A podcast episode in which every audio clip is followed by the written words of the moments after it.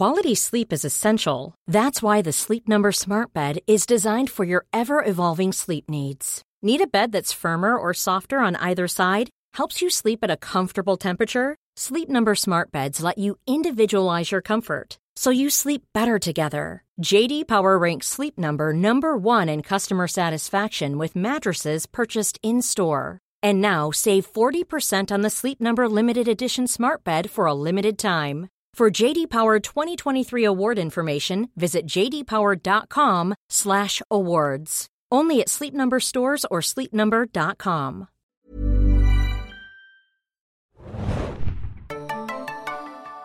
Hallo, liebe Serienjunkies. Herzlich willkommen zu einem Special Podcast von uns und zwar zu The Good Wife. Mein Name ist Hannah und ich bin heute hier im Podcast Studio mit Your Worship, awesome aunt.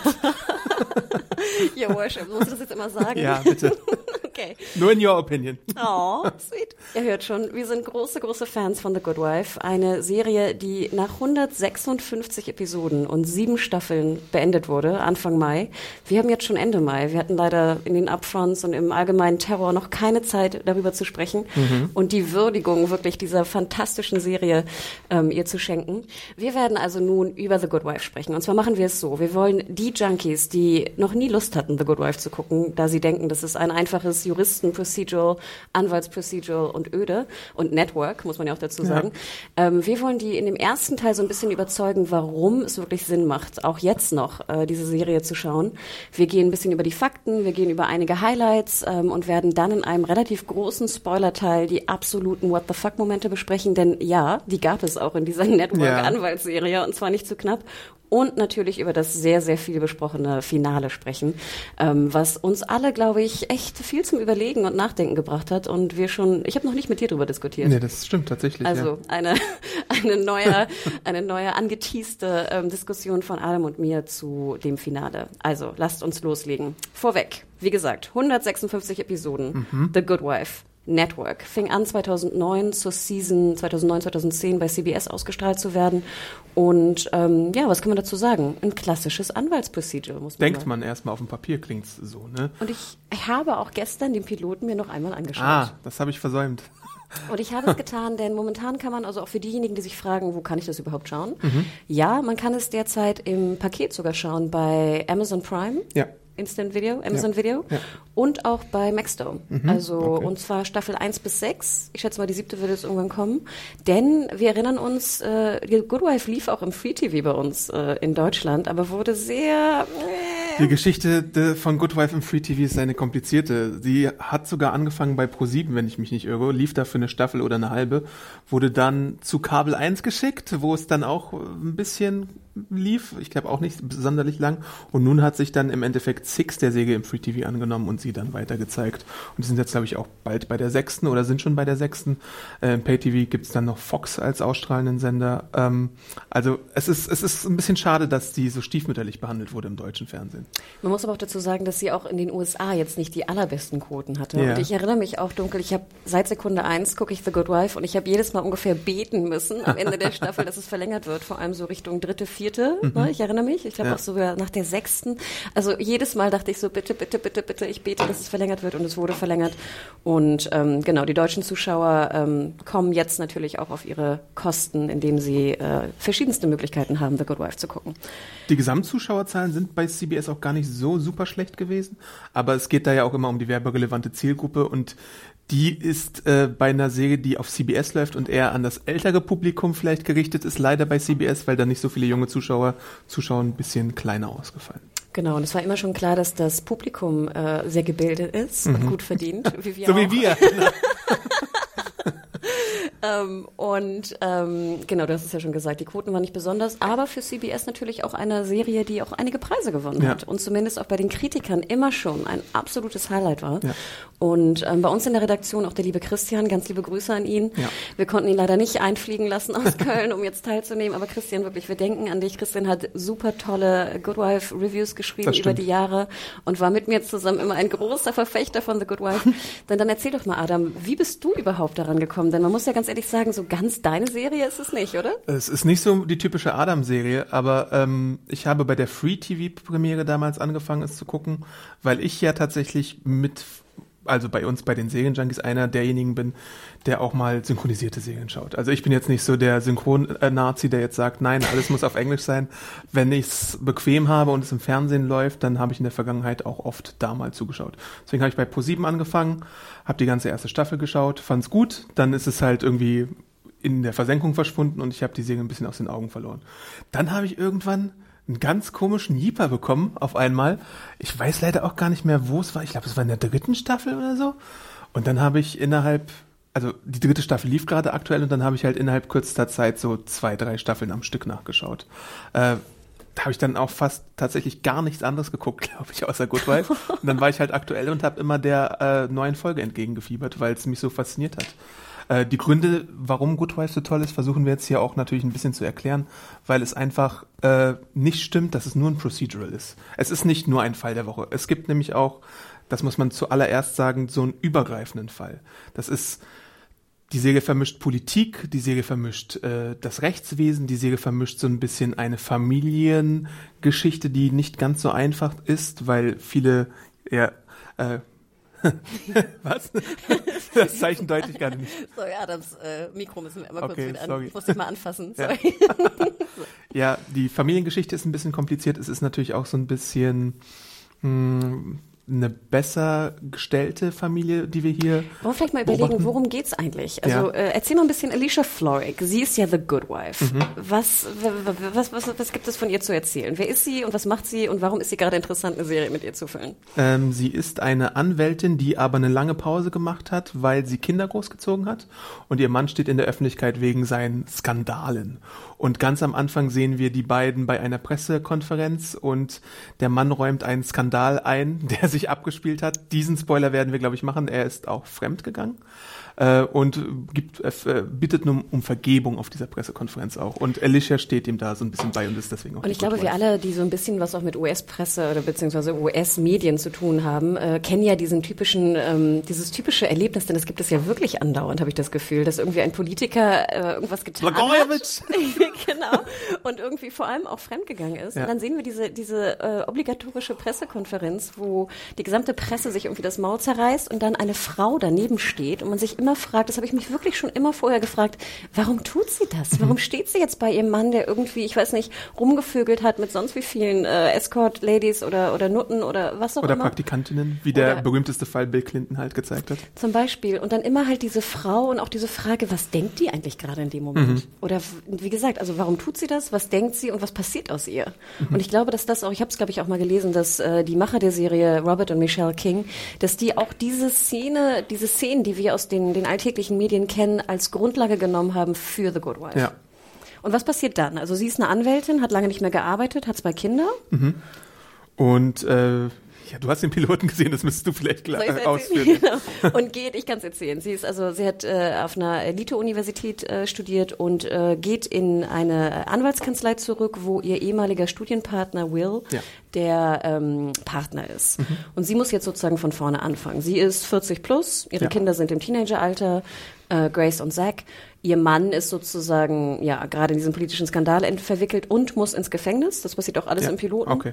Da war ich mir jetzt nicht mehr sicher, ob es schon im Piloten ist. Es ist ein Piloten, ich wusste es auch nicht mehr genau. Und äh, wie gesagt, wir sehen jetzt also Elisha, die ähm, eine gute An Anwältin war, aber nur zwei Jahre praktiziert hat und dann halt in diese Kanzlei kommt und jetzt als, äh, wie heißt es, Junior sozusagen, ähm, wieder anfangen muss. Und es stellt sich auch im Piloten schon raus, dass sie sich, dass sie in einem Wettkampf sich befindet mit einem jungen anderen Anwalt, nämlich Carrie. Ähm, der die beide sozusagen, ich glaube, es waren vier Monate Zeit haben, jetzt ähm, sich zu beweisen und nur einer bekommt den Job.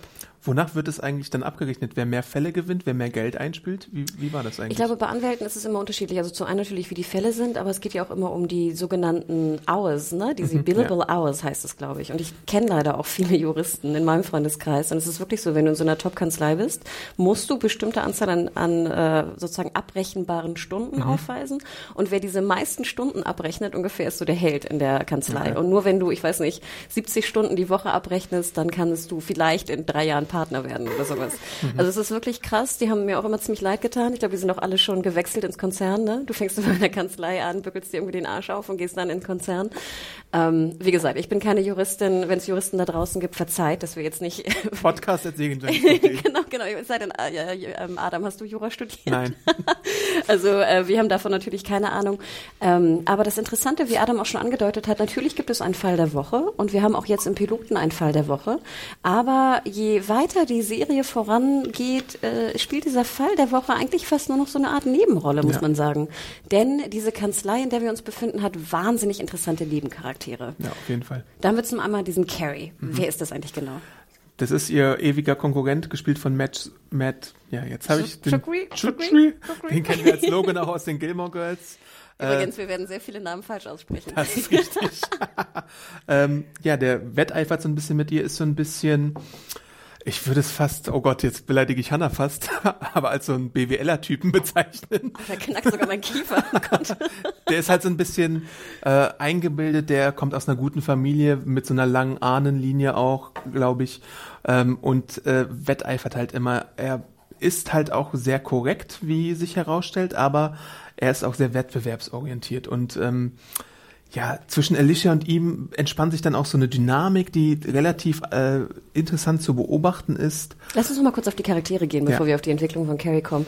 Denn wir haben auch schon im Piloten, ähm, gibt es auch, äh, wo auch der Fokus so ein bisschen fast drauf liegt auf der Serie. Es geht nicht nur um Anwalt hin und her, wir sind mhm. nicht andauernd im Gericht, sondern es gibt auch sogenannte äh, Detektive oh. in dieser Kanzlei. Und da kommt auf einmal eine Frau daher in einem äh, engen äh, Lederdress, mhm. muss man ganz ehrlich dazu ist sagen. Ist es in lila eigentlich im Piloten?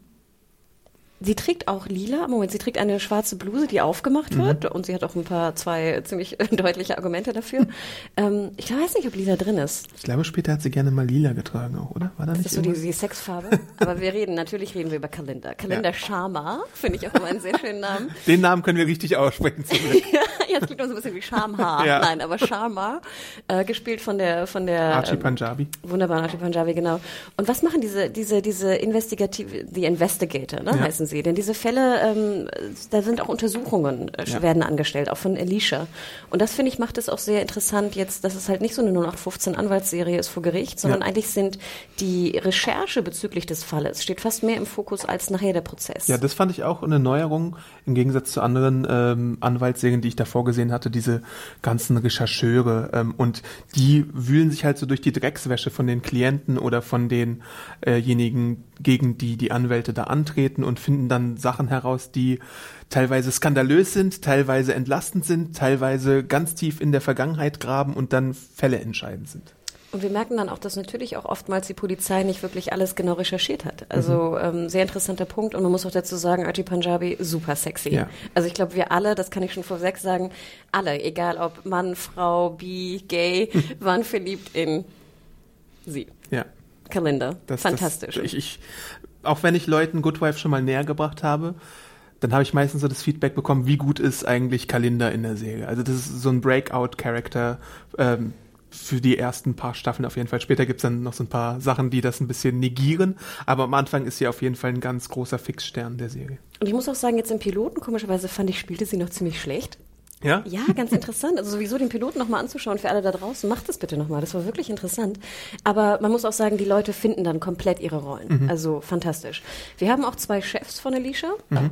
Und zwar ist das zum einen Diane und Will natürlich, der mhm. alte Studienpartner. Äh, Diane gespielt von Christine Baranski. Ich muss ja immer ein bisschen lachen, wenn ich sie sehe, weil ich immer an Sybil denke. Okay. Manche Leute werden jetzt vielleicht auch an The Big Bang Theory denken, wo sie Leonards äh, Mutter spielt. Da kann, könntet ihr sie vielleicht herkennen, wenn ihr The Good Wife noch nicht gesehen habt. Und die ist halt auch brillant, was, was das Schauspiel angeht. Genau, man muss auch sagen, dass fast Carrie und Diane am Anfang so ein bisschen so die Bösewichte sind. Ja, ne? ja, ja. So die, die, die Gegner von ähm, Alicia, aber auch das ist sozusagen, das ist nicht so simpel nur auf 15, der ist böse, der ist gut und Will ist jetzt irgendwie der Supergute oder sowas, sondern alle Charaktere haben so positive und negative ähm, Eigenschaften. Dazu noch einmal kurz zu Will, gespielt von Josh Charles, wie gesagt, alter Schulfreund. Und man mhm. merkt auch schon im Piloten, da ist so ein bisschen noch so ein Knistern. Mhm. Gibt es im Piloten schon eine Aufzugsszene bestimmt, ne? Uh, nee, ich glaube Nee, nicht. was? Skandal. Der Aufzug spielt halt auch irgendwie eine Ja, Hauptrolle in Adam der sprach immer vom Aufzug. Ich glaube, das war die, die hotteste äh, Szene, die, die Adam damals gesehen hatte. Er hatte viel davon gesprochen. Ähm, ja, aber lass uns noch mal zurückgehen auf den Punkt, den du schon angedeutet hattest. Das sind jetzt so die, die Key Characters, eigentlich muss man sagen. Was zeichnet denn Good Wife aus und warum sollte man sich wirklich jetzt in einer Welt, in der es zigtausend Serien gibt, die man noch gucken muss, wirklich 156 Episoden ans Bein pinnen? Ja, also A, der Cast ist so ziemlich perfekt. Vor allem in den frühen Staffeln. Später kommen dann noch so ein paar Figuren dazu, die sind problematisch. Aber im Grunde ist der Anfangscast ziemlich, ziemlich gut besetzt, bis in die kleinsten Gastrollen. Das kommt noch dazu, weil die Gaststars, die in die Fälle der Woche verwickelt werden, ob es jetzt äh, andere Anwälte sind, ob es jetzt andere Richter sind, ob es die äh, Klienten sind, die sind meistens sehr, sehr gut ausgewählt, haben so Ticks oder Besonderheiten, die sie auszeichnen. Bei den Richtern gibt's da zum Beispiel eine, die verlangt immer von den, äh, von den äh, Anwälten, dass sie sagen, in your opinion, nachdem sie ein Statement von sich gegeben haben. Der andere ist irgendwie, weiß ich nicht, so ein ultraliberaler Typ, der alles abfeiert, was äh, ganz links politisch passiert. Ähm, oder sie sind skurril, wie zum Beispiel eine äh, Frau Tassioni, äh, wunderbar gespielt von, wie heißt die Carrie Schauspielerin Preston. gleich? Carrie Preston, genau. Äh, die ist einfach unkonventionell, liebenswürdig, hat einen Knall, aber in ganz positiven Sinn. Oder der brillante Michael J. Fox, der hier auch für die Serie mehrere Emmys, glaube ich, schon abgestaubt hat. Äh, das ist einfach, das ist eine Welt, die durch diese Details dann zum Leben erweckt wird in den Fällen. In den Ich habe mal kurz eine. Liste aufgestellt. Also Ja. Mhm. wir haben Stoker Channing, Kyle MacLachlan, Maura Tierney, Jason O'Mara, Stephen Pasquale, Oliver Platt, Margot Martingale, Character Actress, Mhm. Vanessa Williams, Matthew Perry, John Benjamin Hickey, America Ferrera, Rita Wilson, Dallas Roberts, übrigens der Bruder von ähm, Alicia, Mhm. Mamie Gummer, Carrie Preston schon genannt, ähm, Nathan Lane, Amanda Peach, Anna Camp, oh Gott, jetzt muss ich umblättern, Ja. weil es so viele sind, ähm, und natürlich den großartigen Alan Cumming, der auch als Nebencharakter eigentlich, glaube ich, dann eingeführt wird in Staffel 2 erst als Eli Gold. Ja. Ähm, und wie gesagt, unzählige Richter, unzählige Anwälte, aber alle Charaktere haben, die sind wirklich auch ausgebildete Charaktere Ja. und kommen meist wieder, sind also nicht einmal, ich glaube, Martha Plimpton auch nochmal zu nennen, eine wunderbare, Ja, ja, eine wunderbare Rolle. Die Ähm, hat so dieses Baby-Gimmick immer und das ist, das ist einfach herrlich skurril. Und ein Punkt, den ich immer sehr geschätzt habe bei äh, The Good Wife, ist, dass es einfach eine wahnsinnig aktuelle Serie war stimmt, damals. Das ist vielleicht jetzt so im Nachschauen dann vielleicht nicht so der, der primäre Punkt.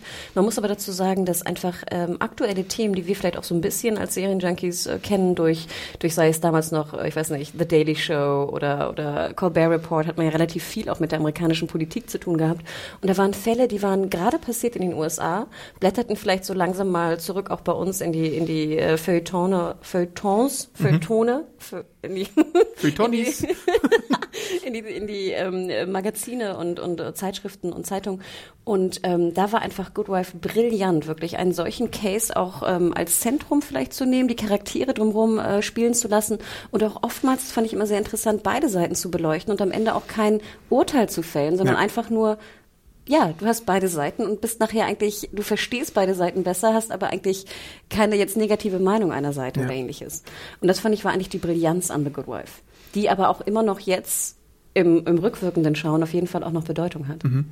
Ich finde auch sehr faszinierend, dass alle Facetten des Rechtssystems irgendwie ausgegraben werden, auch wenn sie noch so obskur sind. Also da geht es dann manchmal um äh, das Sportrechtssystem oder Oh, um das super Folge. kanadische Rechtssystem, um, äh, weiß ich nicht, so Bond Court oder sowas, also so äh, die Leute, die äh, Kaution zahlen müssen und wie wie es mit denen äh, geht. Und dann gibt's dann immer so ganz kleine Nischen des Rechts, die dann in einer Episode oder in mehreren Episoden mal in den Fokus rücken und dann mit ganz äh, toller Detailverliebtheit präsentiert werden. Schon Military Law. Military Law, ja, ganz Sehr genau. interessant auch. Und wie gesagt, hoch, hoch, hoch aktuell und wirklich einfach brillant dargelegt. Und ähm, ich muss auch sagen, ich hatte nie den Punkt, wo ich wirklich dachte, ach, den Fall fand ich jetzt total öde.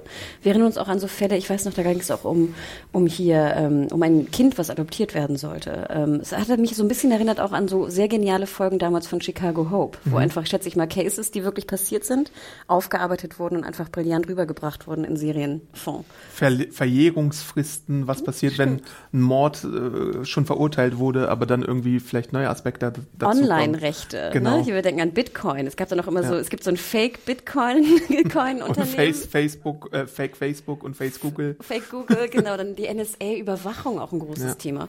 Und wir haben natürlich durch Peter, also den, den Mann von Alicia, auch natürlich so einen Einblick in die Politik. Also es ist so ein ja. bisschen Rechts und Politik, ähm, äh, Voting, natürlich Wahlen auch. Und Wahlbetrug. Auf, genau, genau, auf lokaler Ebene eine große Rolle. Also das ist einfach wirklich ähm, ein, ein, eine absolute Brillanz.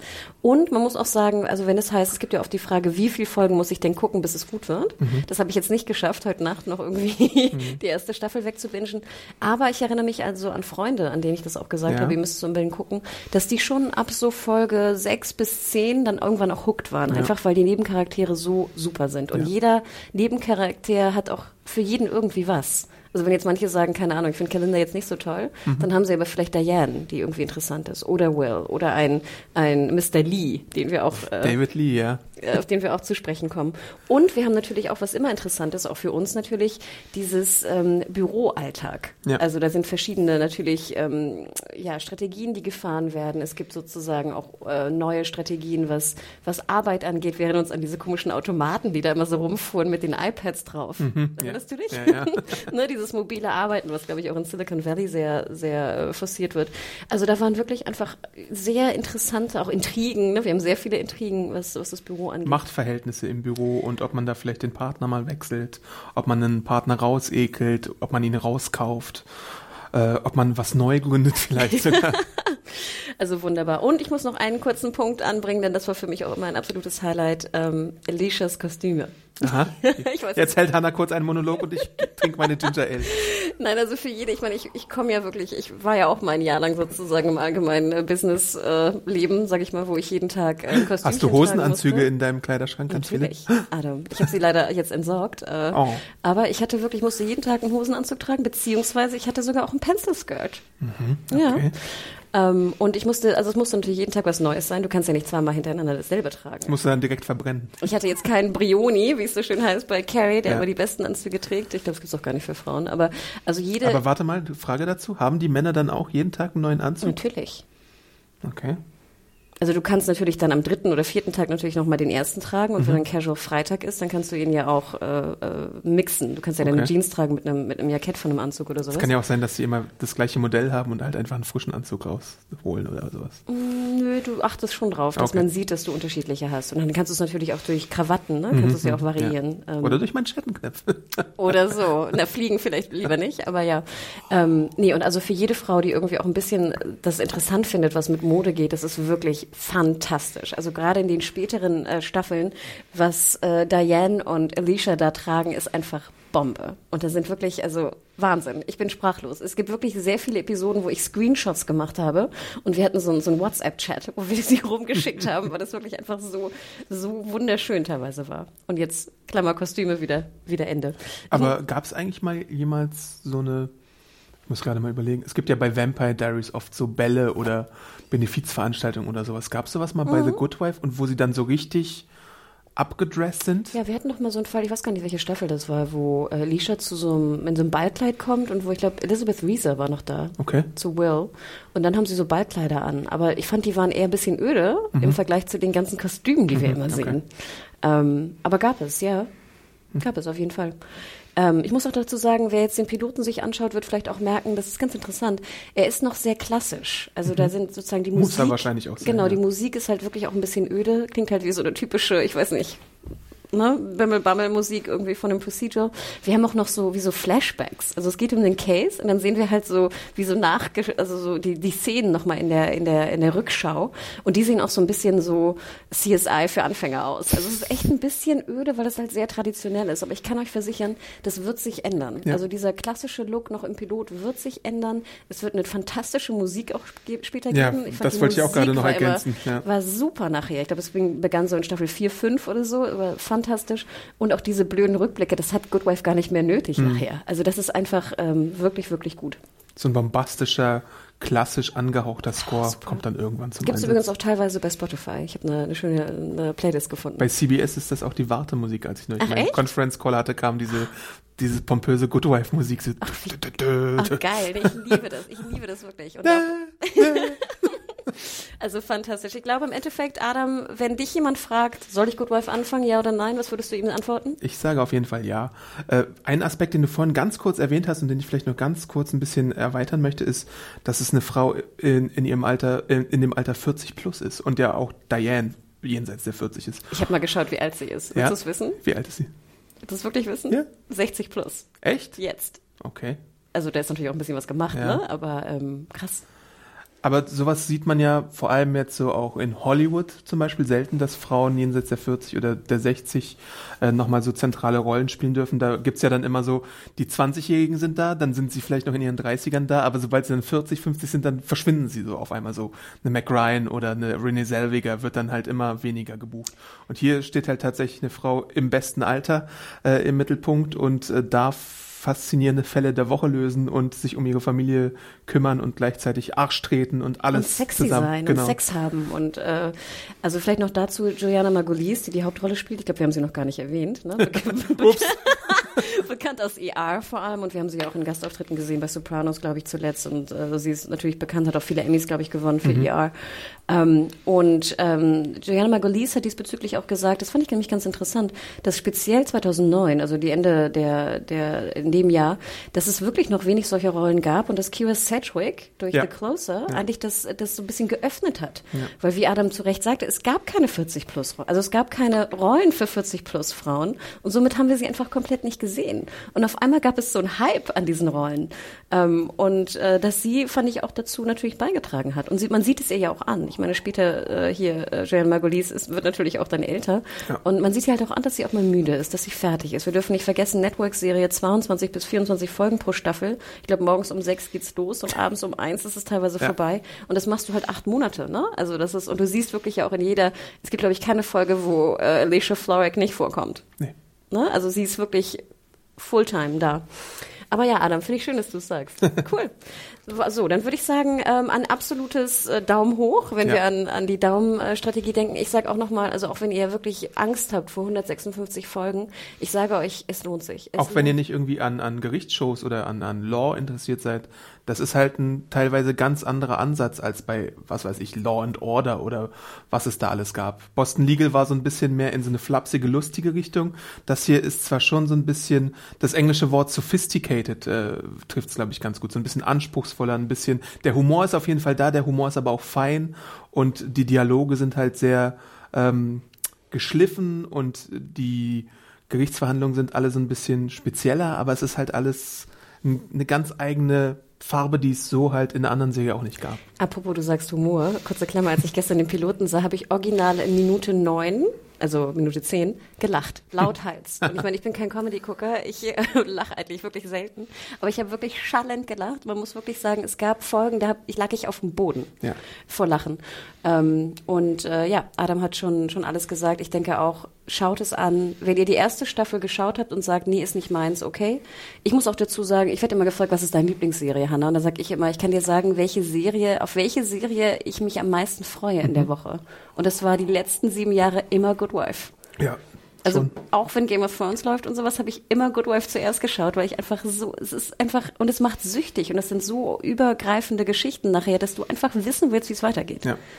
Okay, wir müssen die Spoilerglocke läuten. Bing, bing, bing, geht Bing, los. bing, bing. Wir werden, würde ich sagen, zuerst über die What the Fuck äh, Folgen sprechen, Mhm. die besonderen Highlights, äh, vielleicht auch besondere deine Lieblings natürlich Anwälte und Richter Mhm. und dann natürlich am Ende großartig zum Finale kommen und zum potenziellen Spin-off, was natürlich auch thematisch besprochen wird. Ja. Aber wenn du an What the Fuck Momente denkst, woran, an welche Staffel, an welche Folge denkst du? Äh, ich glaube, es war die fünfte Staffel, ne? Und nochmal Spoiler, Spoiler, Spoiler. Genau, kommt Spoiler, Spoiler, Spoiler. Wenn, wenn ihr es noch schau wenn ihr es schauen wollt, hört euch, macht jetzt aus, macht aus, jetzt, klickt drauf, aus. Der Game Changer war halt, ich glaube, die Folge hieß Hitting the Fan, oder? Ähm, wo ganz überraschend eine Figur halt zu Tode gekommen ist, von der man irgendwie nicht, nicht Wir erwartet sind im. Spoiler-Teil, Ja. das raus. Also Will ist gestorben halt und wurde erschossen bei einer Verhandlung und dann war halt einfach nicht mehr da. Und bis dato hatte man angenommen, nee, Will gehört irgendwie zur heiligen Trinität hier bei äh, Lockhart, Gardner und Lee oder wie auch immer sie dann hieß, die Firma. Äh, und wird, wird halt die ganze Zeit dabei bleiben. Und es gab dann halt auch vermehrt in der fünften Staffel so sexuelle Spannung zwischen Alicia und Will und äh, äh, wie heißt der? Peter war weg und mal wieder da, aber trotzdem sah es so aus, als würden die zusammenkommen jetzt endlich mal nach ganz vieler Spannung und dann war er weg.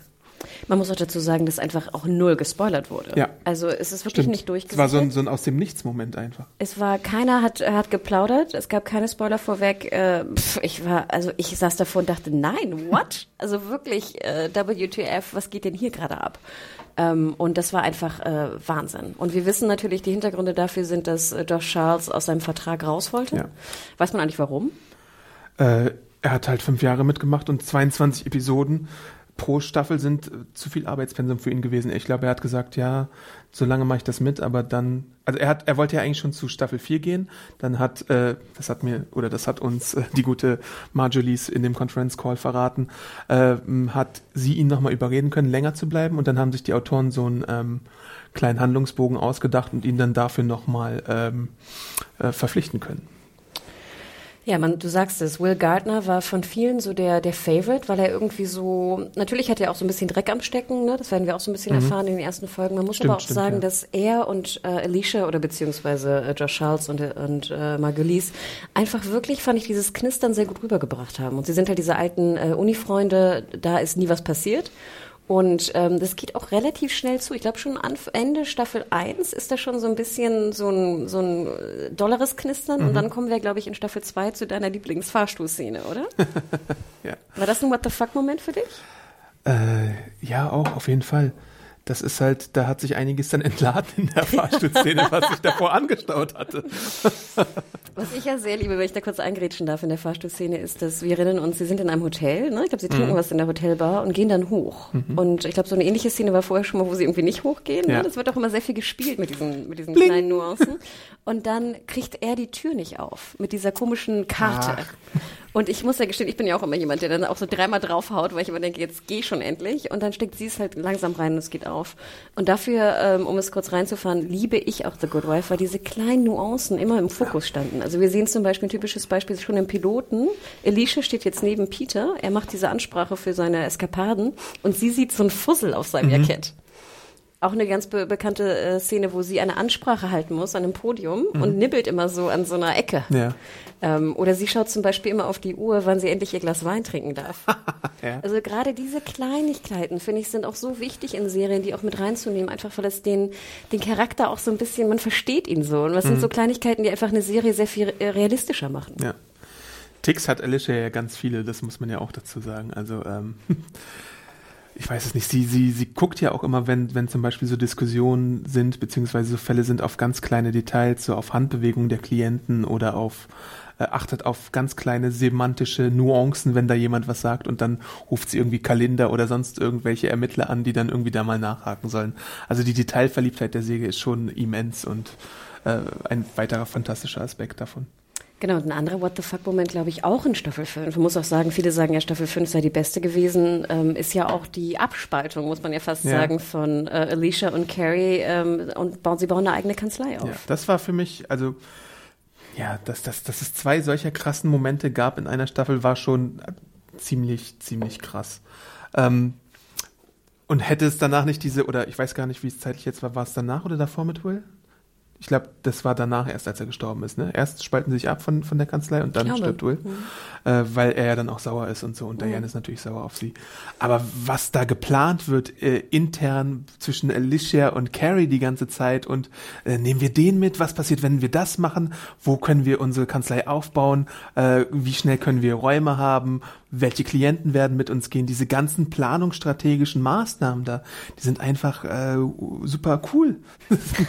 Anders kann ich es gar nicht sagen. Es war einfach super spannend. Also ich weiß noch, das waren so drei, Ja. vier Folgen. die Und dann dieser sozusagen- Soundtrack und der Score Genau. auch dabei. Da, da, da, Und du denkst immer, werden sie jetzt entdeckt oder was Ja. denken Diane und, und Will? Und du siehst dann immer so dieses schöne glasernde, gläserne Büro, ne? wo du dann Ja. so halb durchgucken kannst und der redet mit dem, was plant der, was plant die. Genau, welchen Kunden nehme ich mit? Ich fand auch immer sehr spannend, wenn es um die, die anderen Anwälte ging, die jungen Anwälte. Wenn die dann irgendwie streiken oder sich abspalten oder zusammentun. Also ich fand, wie gesagt, diese, diese Bürointernas, die wir ja vielleicht alle in einem ganz kleinen Momentum irgendwie kennen, waren da wirklich einfach brillant. Wirklich brillant. Ähm, ein anderer ähm, absoluter Highlight für mich ähm, war auch immer sozusagen Alicias Liebesleben. Aha, ja. Also ich muss ja sagen, ich schaue ja solche Serien einfach immer gern, weil ich wissen möchte, wer mit wem. Das ist so mein, äh, mein Wen Ding. chippst du dann? Ja, komischerweise, ich, ich mochte Will, aber ich war nie so ein großer Fan von Will. Ich weiß auch nicht. Ich fand immer, also Peter schon mal gar nicht, klar, das ist natürlich also eine, eine ganz andere Geschichte. Ich fand immer Alicia, ich fand immer gut, dass sie potenziell jemand hatte. Ich fand, es ging manchmal auch, dauerte ein bisschen lange. Mhm, ähm, Ich mochte zum Beispiel sehr gern hier den, den Former, glaube ich, hieß er so. Den Anwalt hier mit seiner, mit seiner Armschlinge. Finn hieß der, oder? Finn, genau. Finn Palmer, glaube ich. Ja. Den mochte ich komischerweise sehr gern, aber auch äh, Alicia trifft ja auch unterschiedlichste äh, Anwälte. Ähm, und teilweise kommt sie auch wieder zurück zu Peter, was ja, also, oder hat wieder Sex mit, mit ihrem, ja, äh, estranged, glaube ich, heißt es auf Englisch, mit ihrem äh, nicht Ex-Mann, aber noch äh, sozusagen nicht mehr, nicht mehr Close-Mann. Ähm, aber das fand ich immer sehr, sehr spannend. Und natürlich, wir dürfen uns nicht vergessen, dass Carrie ja auch ein Liebesleben hat und vor allem Kalinda. Also Kalindas Liebesleben fand ich ja auch immer sehr, sehr spannend. Und ich erinnere Bis mich auf eine daran- große Ausnahme. kommen wir auch gleich zu. Aber ich fand eine Szene, die bleibt mir wirklich so im Gedächtnis, weil ich immer fand, das war eine der, eine der visuell einfach interessantesten Andeutungsszenen. Wir dürfen nicht vergessen, wir sind immer noch im Network TV und da hat auch, finde ich, The Good Wife immer sehr schöne ähm, Ver Verspielungen gemacht, wie man jetzt Schimpfworte ausdrückt. Während Okay. uns so im, im, es gab so einen Prozess, wo immer Schimpfworte benutzt wurden und dann war immer so Lärm Ja. aus dem Fenster, der da halt gerade so reintönte, als irgendwie das Schimpfwort gesagt wurde. Und wir sehen eine Szene, wo äh, Kalinda, ich glaube, es war in Staffel 1 oder 2 schon, wo sie ihre Ex-Freundin trifft und dann gehen sie in so eine Garage oder Mhm. Ja, suchen ja, irgendwie so ein, so ein, wo so Sachen aufbewahrt werden. Und dann siehst du nur, wie diese, diese Garagentür ist dann so halb zu und unten siehst du so zwei hochhackige äh, Füße, also zweimal zwei hochhackige Füße, die dann so aneinander treten. Ja. Und nachher ist sie am Telefon mit Will und Will sagt so, huch, du bist außer Atem. also ganz ehrlich, fand ich sehr, sehr hot. Ähm, also das war wirklich eine fantastische, fantastische Geschichte. Ähm, aber ich muss auch sagen, was ich immer sehr spannend fand, war die NSA und die sogenannten NSA. Darf ich noch kurz zu den Männern auch was sagen, bevor Mhm, gerne. wir zu NSA kommen? Ähm, ja, also bei den Männern, äh, ja, da muss ich auch überlegen, beziehungsweise eigentlich muss ich gar nicht lange überlegen, weil ich finde, der Mann, der in der letzten Staffel dazu kam, war irgendwie der vielversprechendste. Äh, das liegt vielleicht auch daran, dass ich äh, seinen äh, Schauspieler so gerne mag. Es war nämlich äh, Jeffrey Dean Morgan als neuer Ermittler Jason und ähm, die Interaktion zwischen Alicia und ihm hat mir ziemlich gut gefallen, weil er so neue Seiten an ihr herausgekitzelt hat, die die anderen Männer vielleicht nicht so herausgekitzelt haben. Sex in der Öffentlichkeit? Das zum Beispiel. Aber auch, dass sie mal ein bisschen frecher ist, dass sie äh, Grenzen überschreitet. Und es gab ja zum Beispiel auch diesen Wahlkampf-Dude, dessen Namen ich jetzt leider vergessen hatte. Mit dem gab es ja auch so ein paar Küsse. Äh, der hat ihren Wahlkampf koordiniert als äh, DA-Kandidatin. Ne? Äh, Finn fand ich ein bisschen langweilig, muss ich sagen. Tatsächlich. Der hatte immer mit seiner komischen äh, Armgeschichte da zu kämpfen, die er von dem, äh, von dem äh, Attentat auf Will auch ähm, davongetragen hatte, glaube ich.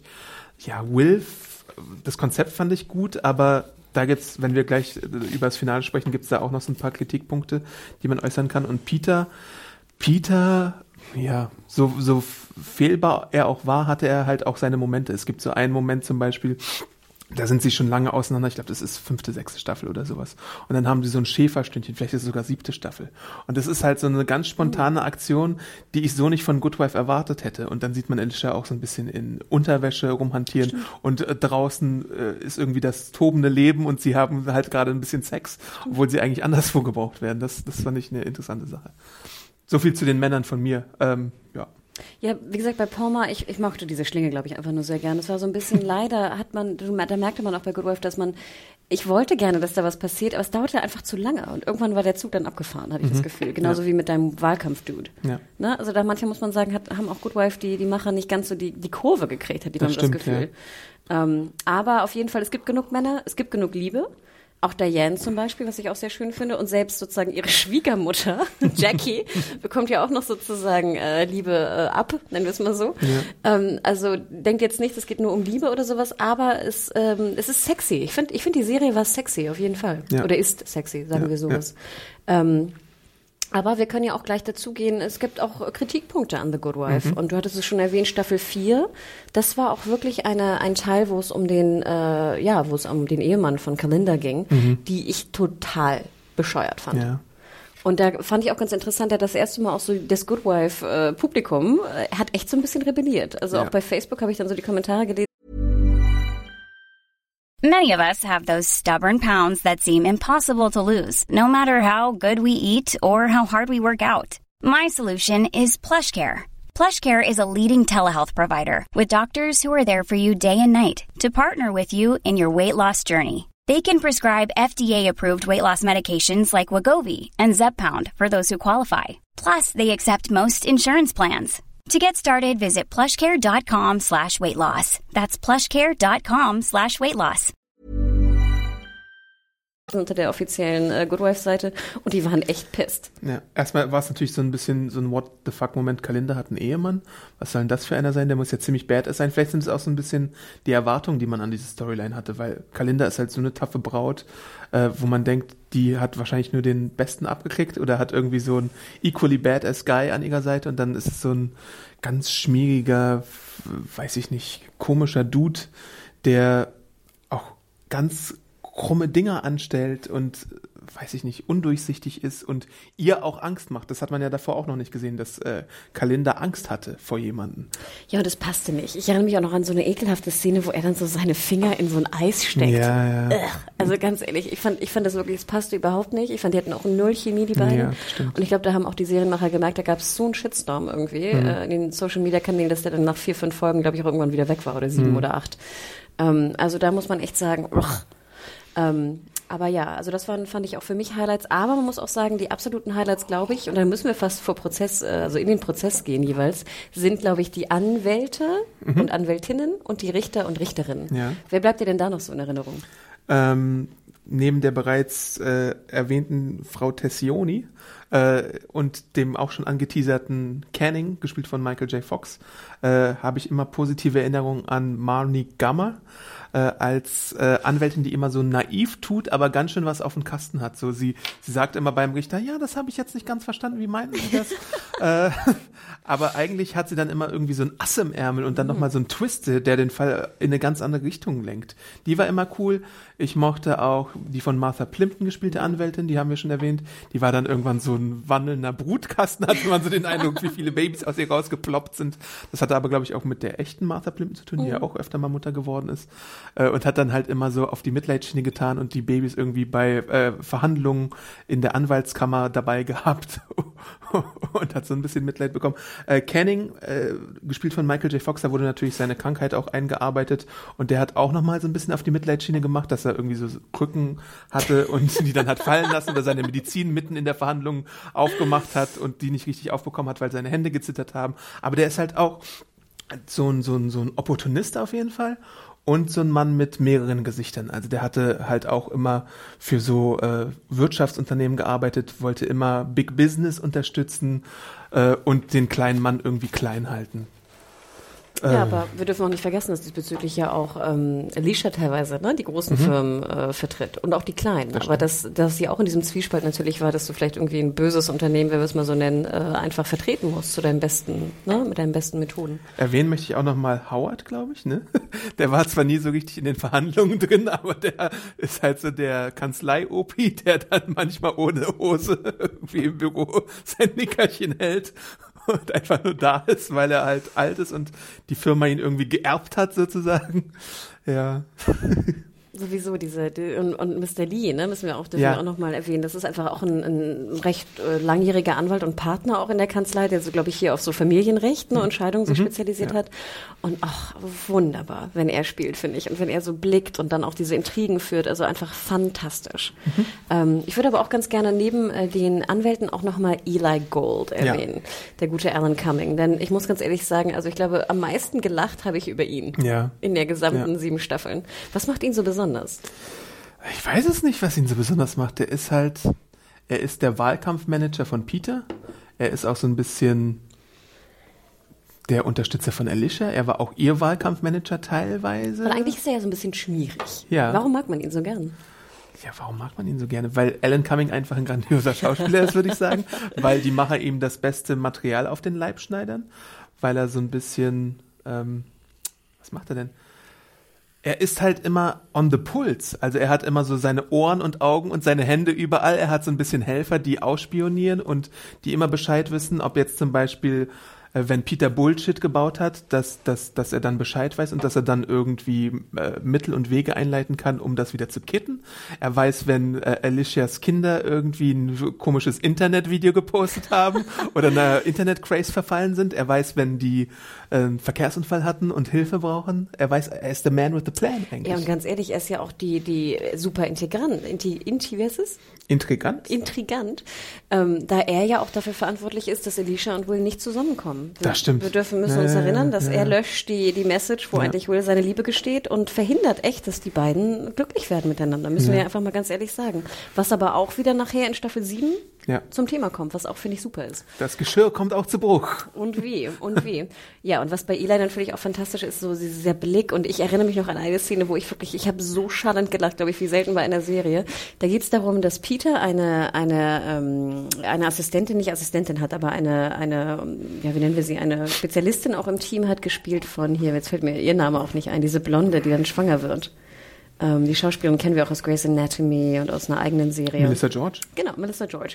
Die ich ein bisschen schwierig finde immer als, als Schauspielerin. Nee, ich mag die sehr gerne. Ich weiß nicht, sie hat irgendwas Faszinierendes. Hat sie auch, aber auch Ja. so faszinierend komisch, finde Ja, ich. diese, das ist die Mundpartie. Du musst mal Irgendwas, auf die ne? Lippen achten bei ihr. Das ist Ja. ganz komisch. Ich muss sie mal anstellen und weiß nicht, irgendwie mag ich sie nicht. Ich weiß auch nicht. ähm, aber sie war natürlich fantastisch bei Treatment. Auch Ja. mit Josh Charles übrigens.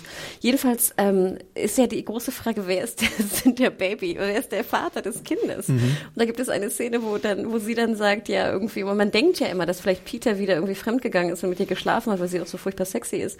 Und nachher äh, fragt irgendwie Eli bei so einer, bei so einer Veranstaltung vor Publikum, wer jetzt der Vater ist und sie sagt, his name is Peter. Also das Baby, der Babyname wird Peter sein, genau wie sein Vater. Und du siehst einfach nur Eli, wie er so seinen Drink so rausspuckt und dann ist, glaube ich, Cut und die Musik kommt.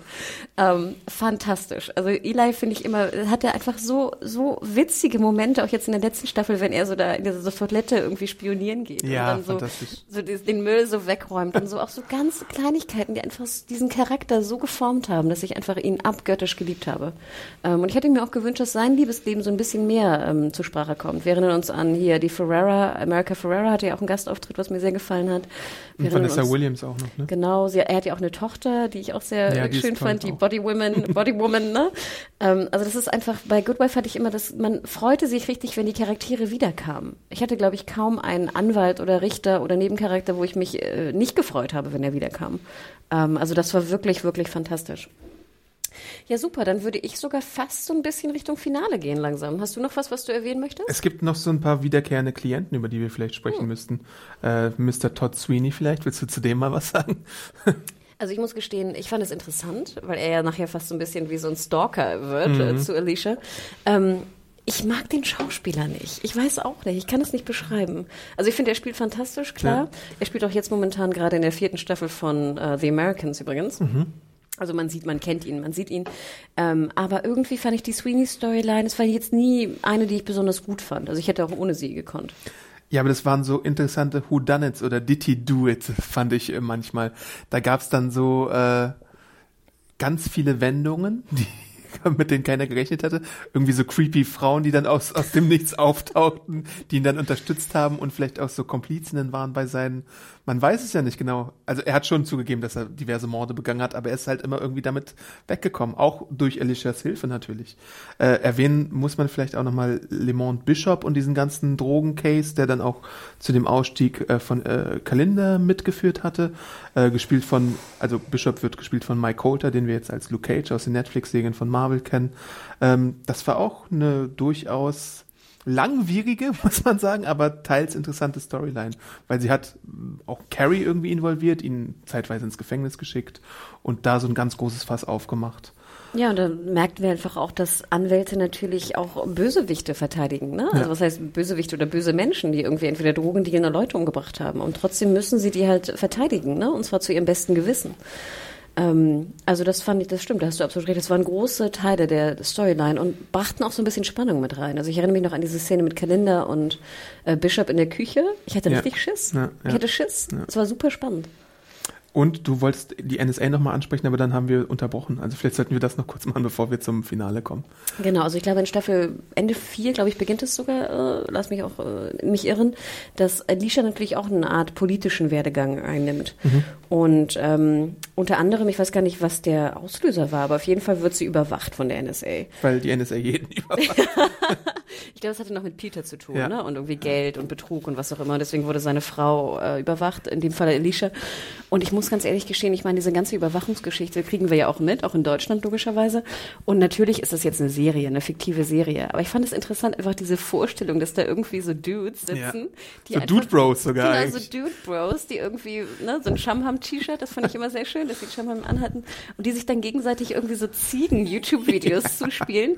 Und der will halt irgendwie Alicia belauschen, wie sie irgendwie ihre Cases macht und wie sie dann vielleicht sogar, weißt du, ein sexy Call mit Jason hat oder ja. ähnliches. Also ich fand, das war wahnsinnig spannend dargelegt und auch technisch natürlich interessant, dass natürlich jedes Handy, was hier rumfliegt, äh, einfach abgehört werden kann. Ja, auch wenn, wenn man es nicht zum Telefonieren benutzt, sondern da wird dann einfach die, äh, das Mikrofon angeschaltet und dann kann man sie hören, wenn sie zum Beispiel genau. ein Schäferstündchen hat oder sowas. Das ist ein bisschen beängstigend. Und das war einfach wahnsinnig spannend, fand ich, äh, rübergebracht und super aktuell auch. Ja. Wir erinnern uns auch an, was ich sehr aktuell fand und sehr gern mochte, den, den Twist, als Diane äh, mit diesen ähm, Republikanern zu tun hatte, mhm, ja, wo sie ja. sozusagen als Gegenpartei ja. akquiriert wurde, um die Prozess, um zu überlegen, ob sie jetzt klagen sollen oder nicht.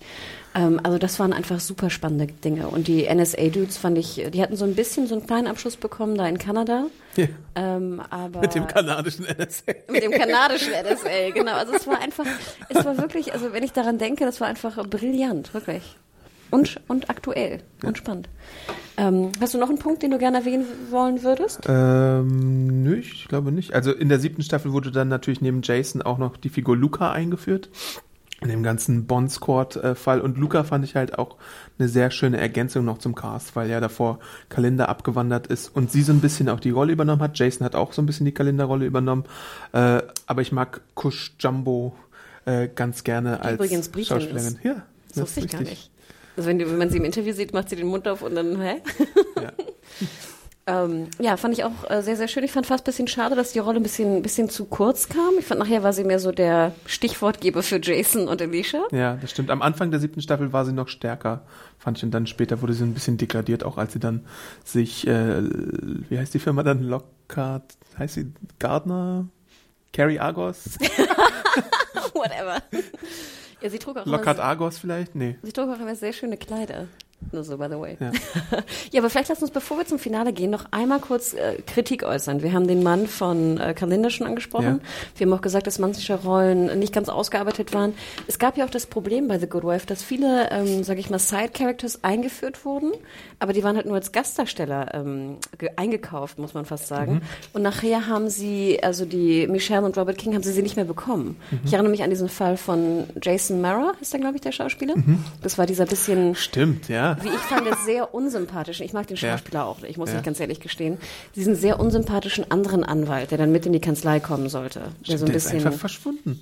Genau. Und da war halt das Problem, dass er eine andere Rolle bekommen hat. Ja. Ne? Und schwupp war natürlich weg. Und das ist natürlich auch, muss man auch mal sagen, auch so Matthew Perry, wir erinnern uns, dass er auch ein bisschen eingeführt wurde und sollte, glaube ich, auch vielleicht ein bisschen mehr bekommen. Mhm. Aber da mussten natürlich auch die Macher immer darauf achten, wann kriegen sie wen. Ich glaube, Amanda Pete war auch fast so ein Fall, oder? Zum Beispiel habe ich auch sehr gemocht. Oh, ich mag sie sowieso sehr gern. Ähm, genau, und auf einmal war sie halt dann irgendwie verschwunden. Und dann denkt man natürlich als Zuschauer so, ach, wie blöd ist das denn? Ne? Du mhm. führst irgendwie eine Rolle ein und bringst sie nicht fertig. Aber Robin. Robin, ne? neue Investigative, genau. Aber da muss man einfach auch sagen, ähm, dass die Macher dann natürlich auch echt Probleme haben, einfach die Schauspieler dann zu bekommen, wann, wann sie ja. sie wirklich bekommen können.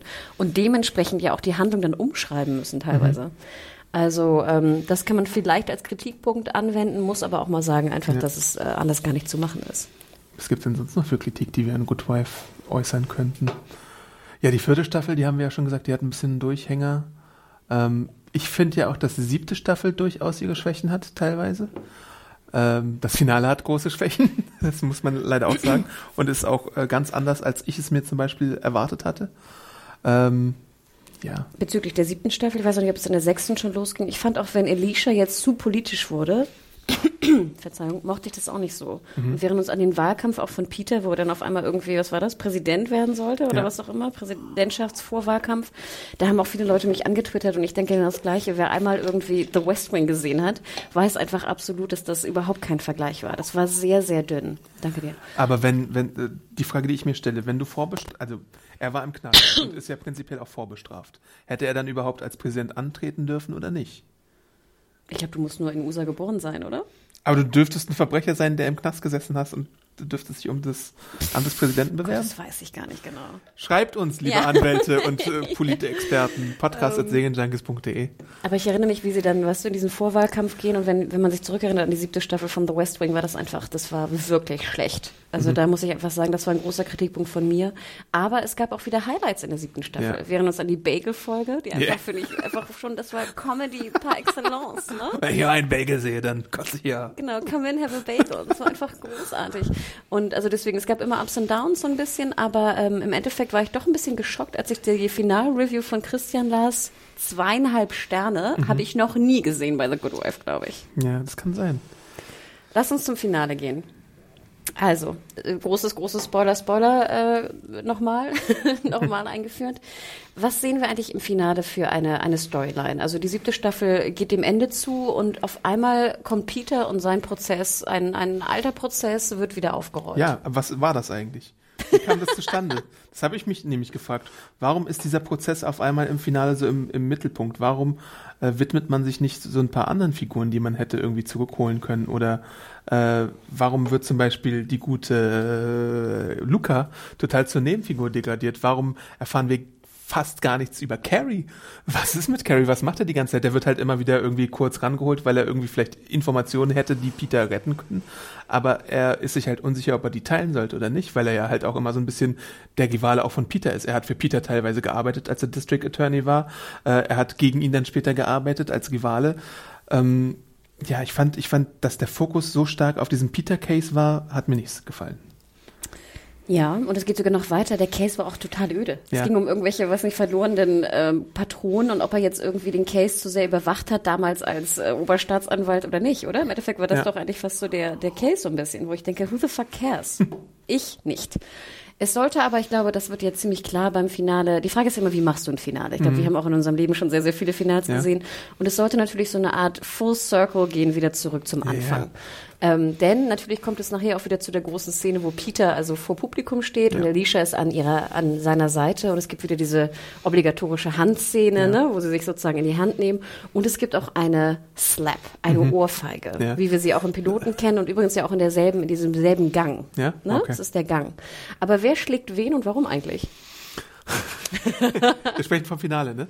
Äh, das, äh, ähm, nach dieser Veranstaltung rennt Alicia raus, weil sie denkt, sie sieht Jason und möchte Jason folgen und mit ihm ein neues Leben aufbauen. Und dort wird sie dann von äh, der guten ähm, Diane konfrontiert und kriegt eine schallende Ohrfeige, die man bis nach Mexiko hören kann oder so gefühlt. Mexiko. Denn kurz zuvor hat sie in dem Fall, in dem auch die Diane involviert wird, äh, dafür gesorgt, dass äh, Luca Informationen über ihren Ehemann äh, preisgibt, der nämlich nie lügen kann. Und er äh, gesteht dort eine Affäre mit einer Kollegin gehabt zu haben und zerstört somit Dianes Leben bzw. ihr Liebesleben. Und das kann Luca natürlich nur wissen durch Alicia.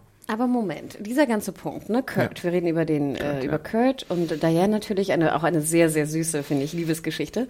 Ähm, und das Ding ist ja, es geht ja nicht nur um die Affäre, die er hatte. Es geht ja auch darum, dass er eine Aussage getätigt hat, die er eigentlich nicht, die er eigentlich nicht tätigen Ja. wollte. Und Diane hat ihn mehr oder weniger dazu gezwungen, diese Aussage zu machen, obwohl die Daten, die er hatte, nicht eindeutig waren. Und jetzt muss er sozusagen zugeben, auch vor Gericht, dass er nicht eindeutige Daten preisgegeben hat. So habe ich es verstanden. Und ich habe immer in der Kritik, die wir auch mittlerweile überall gehört haben, nie so ganz verstanden, warum alle das so, so böse fanden. Denn ganz ehrlich, Alicia und auch die Verteidiger, auch Luca und eigentlich auch Diane, müssen eigentlich alles tun, um ihren Klienten zu verteidigen. Und wenn es darum geht, jemanden in Anführungsstrichen die Aussage eher negativ darzustellen, dann müssen sie es natürlich tun. Ja. Und deswegen habe ich immer nie so ganz verstanden, warum das so negativ gesehen wurde. Klar, es tut mir wahnsinnig leid für Diane und Kurt. Im Endeffekt ist aber Diane schuld, denn sie hat damals schon Kurt dazu gezwungen, diese Aussage zu machen, die er nicht machen wollte. Okay. Und dass die ihm jetzt sozusagen um die Ohren fliegt, ähm, find, fand ich immer so ein bisschen, also so habe ich es verstanden. Wer weiß, vielleicht bringe ich auch gerade was durcheinander. Aber das habe ich nie so ganz verstanden, warum man das eigentlich äh, Alicia so übel nimmt. Weil natürlich muss sie alles tun, um ihren Klienten theoretisch zu verteidigen. Aber sie begibt sich halt auf so ein Niveau, was sie, glaube ich, in den sieben Staffeln davor oftmals vermieden hat, wenn es denn möglich war. Also ja, klar, sie ist ne, die moralische Good Wife, sie ist die äh, die Good Wife, die sich für den kleinen Mann und die kleine Frau einsetzt auch, aber dass sie zu solchen Mitteln greift gegenüber ihrer besten, also na gut, es ist vielleicht nicht die beste von ihrer Kollegin, mit der sie gerade eine Female, äh, äh, Female äh, Kanzlei aufgemacht hat und mit der sie eigentlich zusammenarbeiten möchte, das ist halt so ein Schlag ins Gesicht, glaube ich. Auch Ja, aber nochmal, ich verstehe immer noch nicht, warum es ihr so übel genommen wird, denn im Endeffekt hat Diane den Fehler gemacht, nicht Alicia. Sie hat Kurt dazu gezwungen, diese Aussage zu machen. Und das fand ich eine sehr bewegende Szene, wie, wie er sie so umarmt im Bett, ne? Und ihr verzeiht, mehr oder weniger. Ähm, deswegen, also natürlich kann Alicia sagen, wir machen es nicht. Aber dann würde sie ja auch gegen ihre Anwaltsethik ungefähr, den Anwaltskodex äh, widersprechen. Sie muss eigentlich alles machen, um ihren Klienten zu verteidigen. Aber hätte sie nicht mit Diane sprechen, Diane sprechen können und ihr sagen können, du pass mal auf, ich werde das jetzt und das machen? Haben sie, glaube ich. Und hat doch Diane auch schon gesagt, sie ist dagegen. Sie will die Strategie nicht ändern. Also ich glaube, diese Diskussion mit der Strategie gab's. Mhm. Und da war Diane schon pissig. Und dann gibt's natürlich diese wunderbare Szene, wie sie aufsteht Ja, aus dem, ja, ne? ja, und ich finde sowieso, ich finde, Diane Lockhart, äh, Christine Baranski kann wunderbar aufstehen und gehen. und gehen. also das ist einfach ne Wahnsinn und dann durch so eine so eine Reihe von von Bänken Bänken gehen. Also wie gesagt, das nehme ich immer nicht so ab und wie du es schon angedeutet hast, viele fanden ja in der siebten Staffel, dass ähm, Alicia eine eine unsympathische Entwicklung ähm, gemacht hat. Und ich muss ganz ehrlich sagen, ich finde es, also klar, sie ist jetzt nicht mehr so die Good Wife, Good Wife, die irgendwie alles über sich ergehen lässt. Aber ich fand, sie war jetzt nie, sie hätte nie was Böses gemacht. Sie hat einfach nur ihren Job gemacht, wenn du so willst, de facto. Und hat ihren Vorteil gesucht, den Ja. ich überhaupt nicht jetzt negativ finde, de facto. Es gibt halt diese eine super starke Szene in dieser Staffel. Äh, da macht sie, glaube ich, die Wäsche und rastet richtig aus und Luca ist da in der Nähe und dann lässt sie einmal ihre, ihren Gefühlen komplett freien Lauf und das ist einfach wahnsinnig gut gespielt und ich wäre nicht überrascht, wenn das auch nochmal bei den Emmys zum Tragen kommen würde.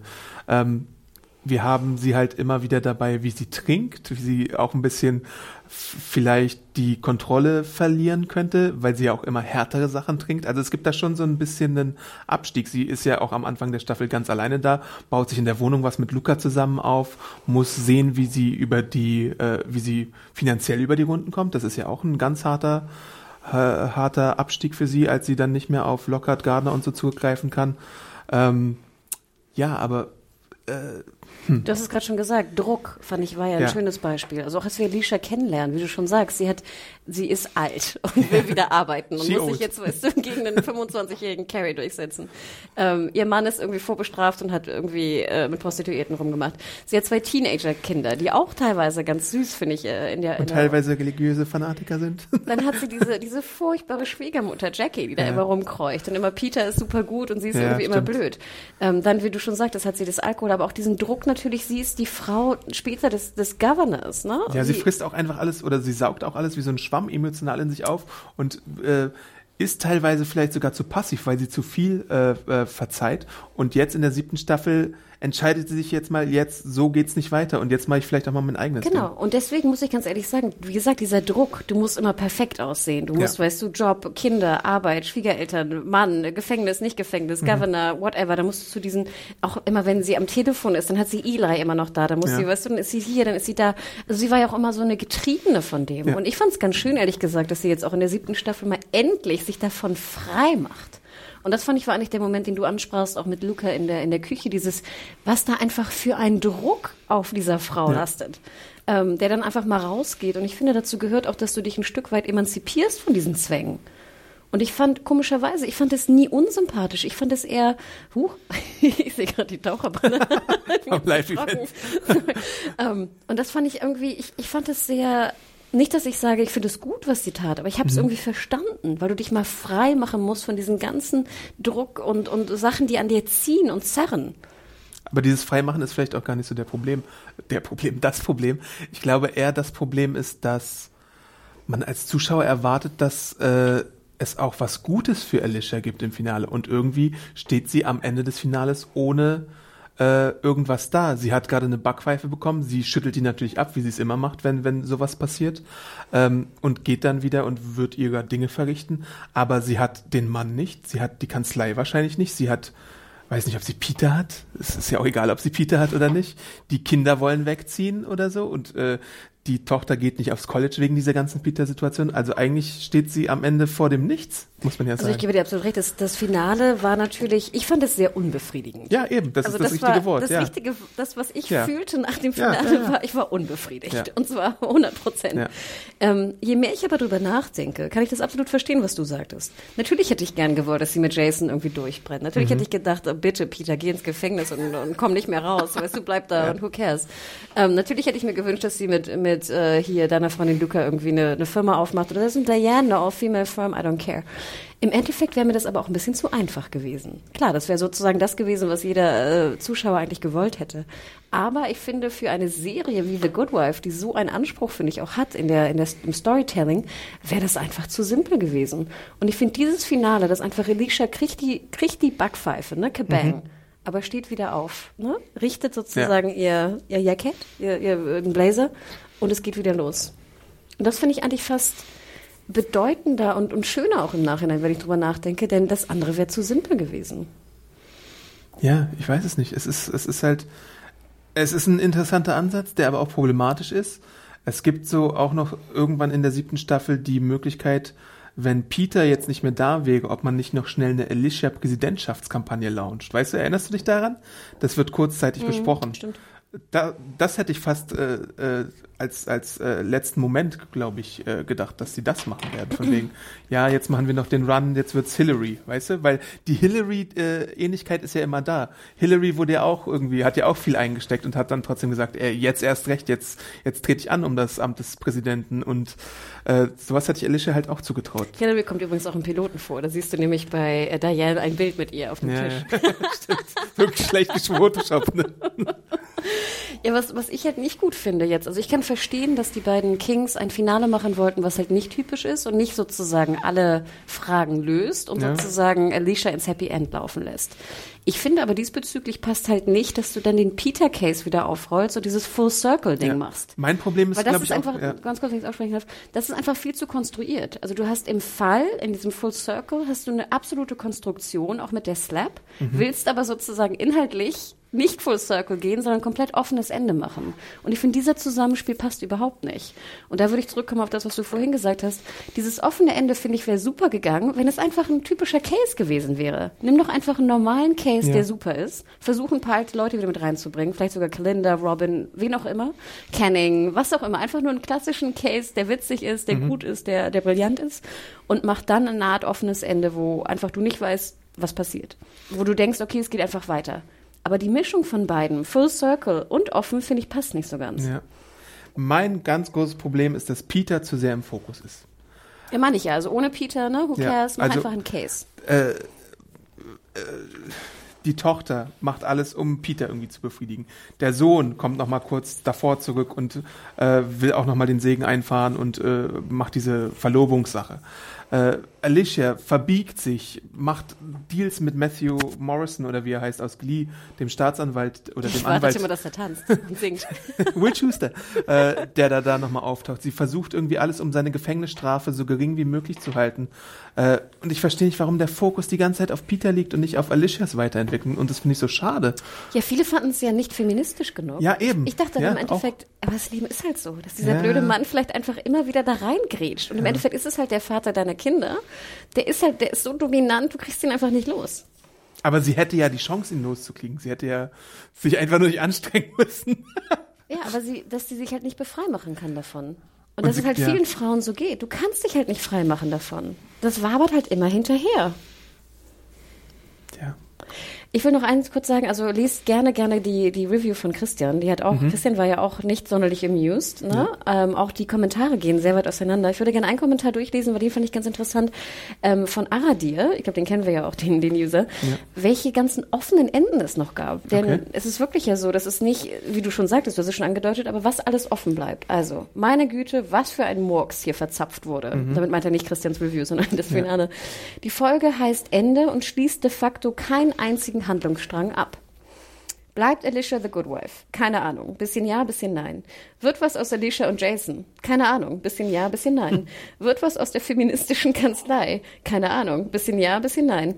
David Lee David Lees kleiner Aufstand hängt übrigens immer noch völlig in der Luft. Ja, diese Dekonstruktion dieser Etage ist ja auch so ein komisches Ding, dass er da nichts mitbekommt. Geht Peter ins Gefängnis? Keine Ahnung. Bisschen ja, bisschen nein. Eher ja, aber es gibt ja auch noch andere Instanzen.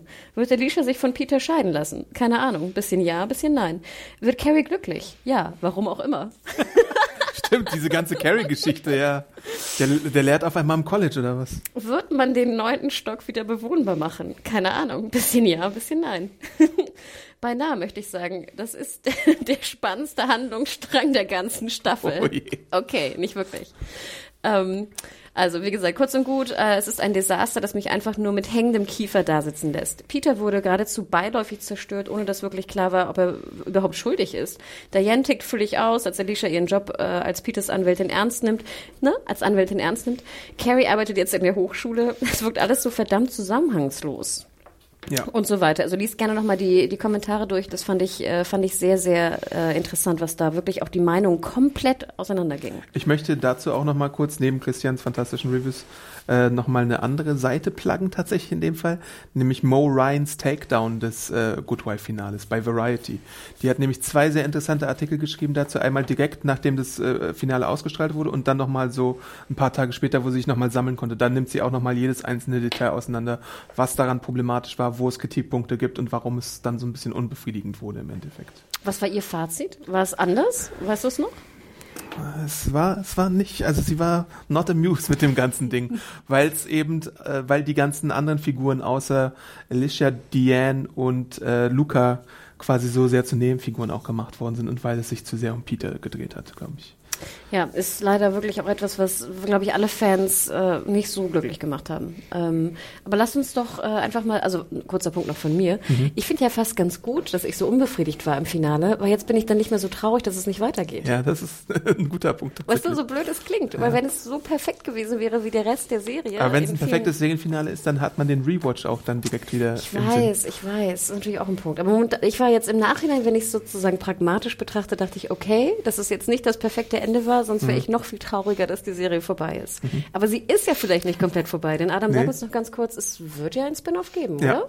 bei den Upfronts wurde bekannt gegeben, dass äh, CBS plant, einen Spin-off zu machen mit Diane und mit äh, Luca Yay! im Fokus und das wird einen äh, Zeitsprung geben und wird für CBS All Access äh, produziert werden. Das ist die neue VOD-Plattform von CBS, die nochmal Geld durch andere Eigenproduktionen abgreifen wollen von den US-Zuschauern. Dort läuft dann auch die neue Star Trek-Serie von Brian Fuller und mit den beiden Namen, das habe ich glaube ich auch schon bei unserer Upfront-Show gesagt, äh, und mit den beiden Serien hat man irgendwie ein interessanteres Programm jetzt schon als bei den ganzen CBS-Upfronts, finde ich. Naja. Also ich zahle für beides, Star Trek und Good Wife, absolut. Ich Geil. glaube, Robert und Michelle King werden nicht die Showrunner sein. Die sind auch gerade mit der neuen Serie Brain Dead beschäftigt, die im Sommer startet bei CBS.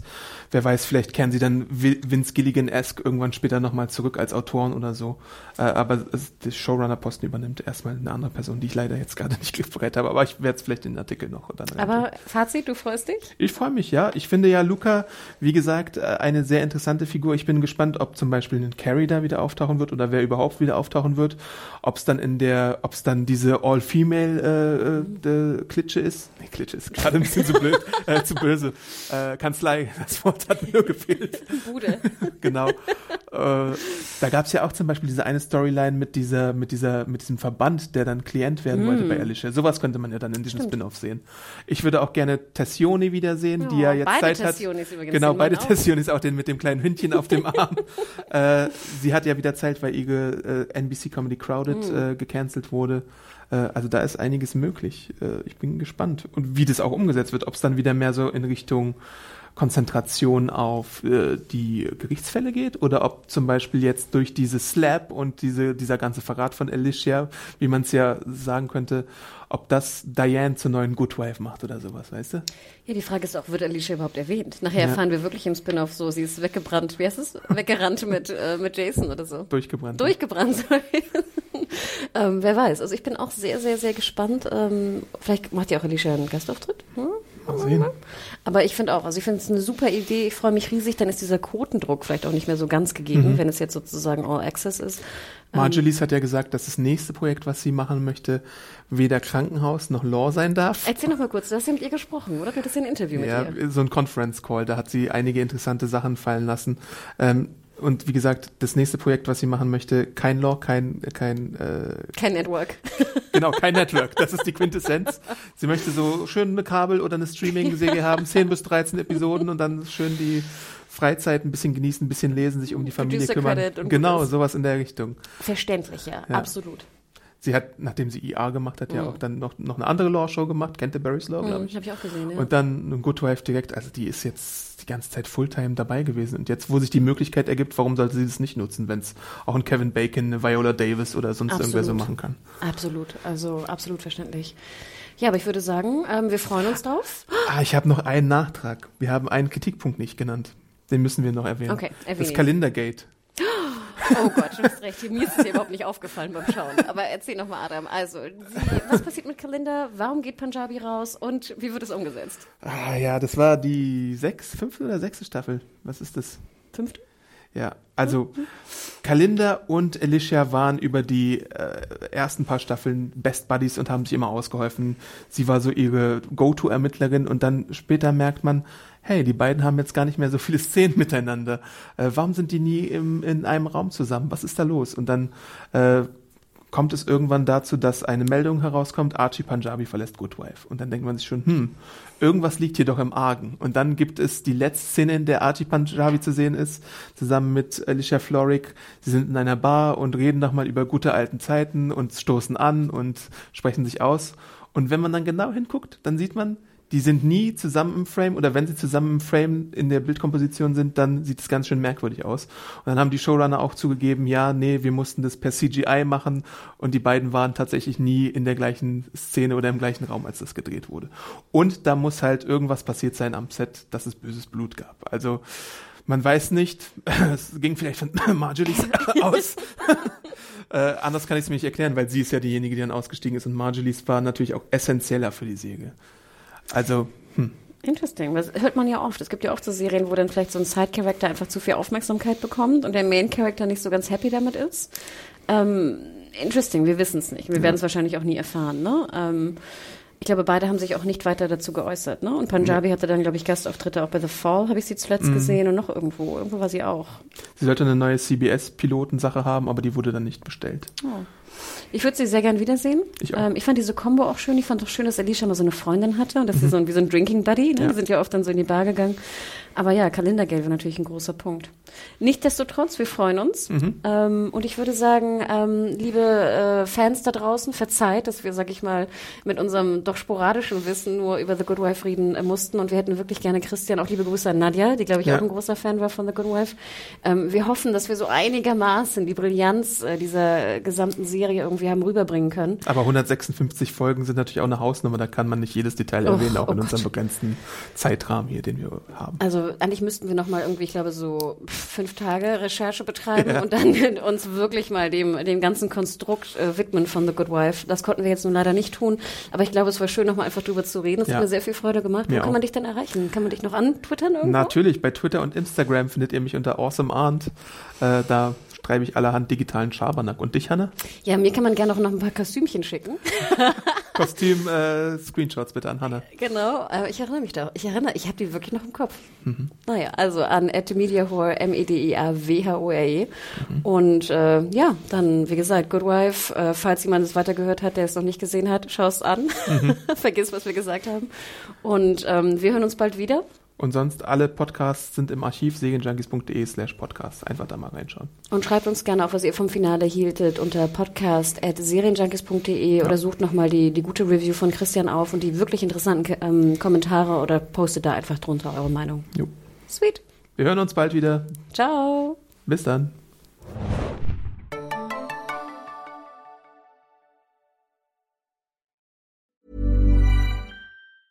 Planning for your next trip?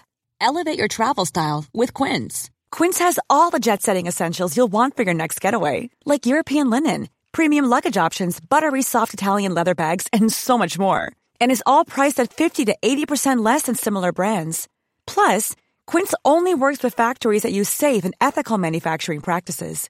Pack your bags with high-quality essentials you'll be wearing for vacations to come with Quince. Go to quince.com slash pack for free shipping and 365-day returns.